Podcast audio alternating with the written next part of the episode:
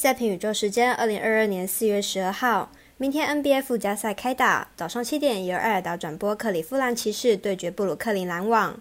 第二场附加赛在九点半开打，由洛杉矶快艇决战明尼苏达灰狼。本场赛事未来及艾尔达都有转播，但微微只开放单场，没有场中，有点可惜。美国职棒方面，微微选定九点四十五分的教士对巨人为单场赛事，但不是转播场。所以赛前评论决定来讲解艾尔达二台转播的蓝鸟对上洋基。毕竟满运彩就是要看比赛才精彩。我有免费赛事分享，你有合法网投吗？我是赛事播报员是梁真纯，欢迎您来到小狼黑白讲赛评观测，查看国内外开盘状况。赛前评论仅供推荐参考，喜欢就跟着走，不喜欢可以反着下。国内外开盘状况如何？赛品观测为您监督追踪。下午三点查看时，由于美兰 NBA 明天为附加赛，两场赛事国内外都已经开放投注。接着来看美棒方面，有三场没有开放，分别是酿酒人精英、国民勇士、太空人对上响尾蛇。但国外是正常开放，中委可能有所顾虑或得到什么内线消息，或者只是单纯保留给网投会员。但无论如何，还是要请您支持国内合法运动博弈。只要顺手点赞、追踪加分享、开启节目小铃铛。虽然运彩赔率不给力，但支持对的事准没错。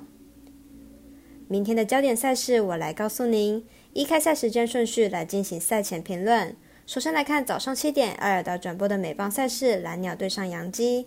来看两队投手状况及打者分析。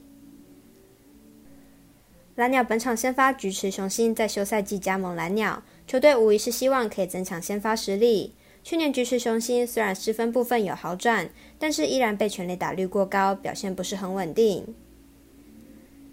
杨基先发 Cortez 去年季中开始为杨基出赛，整体表现下来相当不错，防御率只有二点九零，而且拥有不错的三振能力。今年春训虽然出赛不多，但是砸四局的投球中没有失分，还送出了五次三振，表现出色。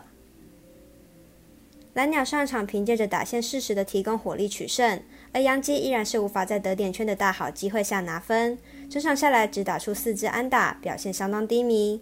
本场要打出大分看来相当困难，因此看好本场比赛小分打出，总分小于十点五分。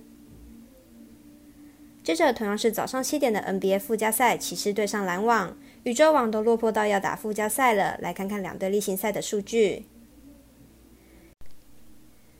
骑士和篮网两队近期状况差距大，骑士最近十二场输掉了九场，而且还有一场比赛是公路为了避开篮网而放掉的。相反的，篮网则是拿下四连胜，其中对手就包括骑士。明天比赛估计优势还是站在篮网这边。由于附加赛是一战定生死，因此主场优势和阵中球星的多寡很有可能就是左右胜负的关键。而篮网阵中拥有多位球星，季后赛的经验也比骑士多出许多，在经验这方面还是篮网大胜。不论实力、场地还是近况，各项优势都是站在篮网这边。篮网明天要赢球应该不是问题，加上附加赛是不能有任何闪失的，没有赢过超过十五分，估计都不敢放松。因此看好本场比赛篮网大胜。另一场附加赛同样是沉沦的宇宙艇，早上九点半，未来、艾尔达都有转播的快艇对战灰狼。来看看两队赛季状况。快艇本季以四十二胜四十败，以分区第八进入附加赛。在季末拉出一波五连胜的快艇，状况是非常理想。在阵容上不错的快艇，如果状况理想，表现会是不错的。灰狼本季以四十六胜三十六败，分区第七进入附加赛。在季末其实战绩并不太理想。以前场球员为主的灰狼，在目前的 NBA 赛场上非常的特别。如果能控制节奏，比赛可以说是胜券在握。两队本季交手四场，其中三场由快艇胜出，而在最近一场是由灰狼获胜。以对战成绩来说，看起来是快艇胜出的机会比较大。看好本场比赛快艇胜出。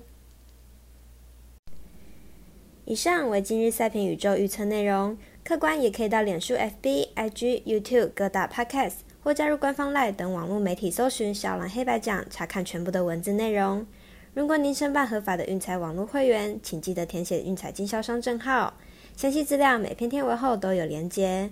最后提醒大家，投资理财都有风险，想打微微也请量力而为。我是赛事播报员，是梁真纯，我们下次见喽。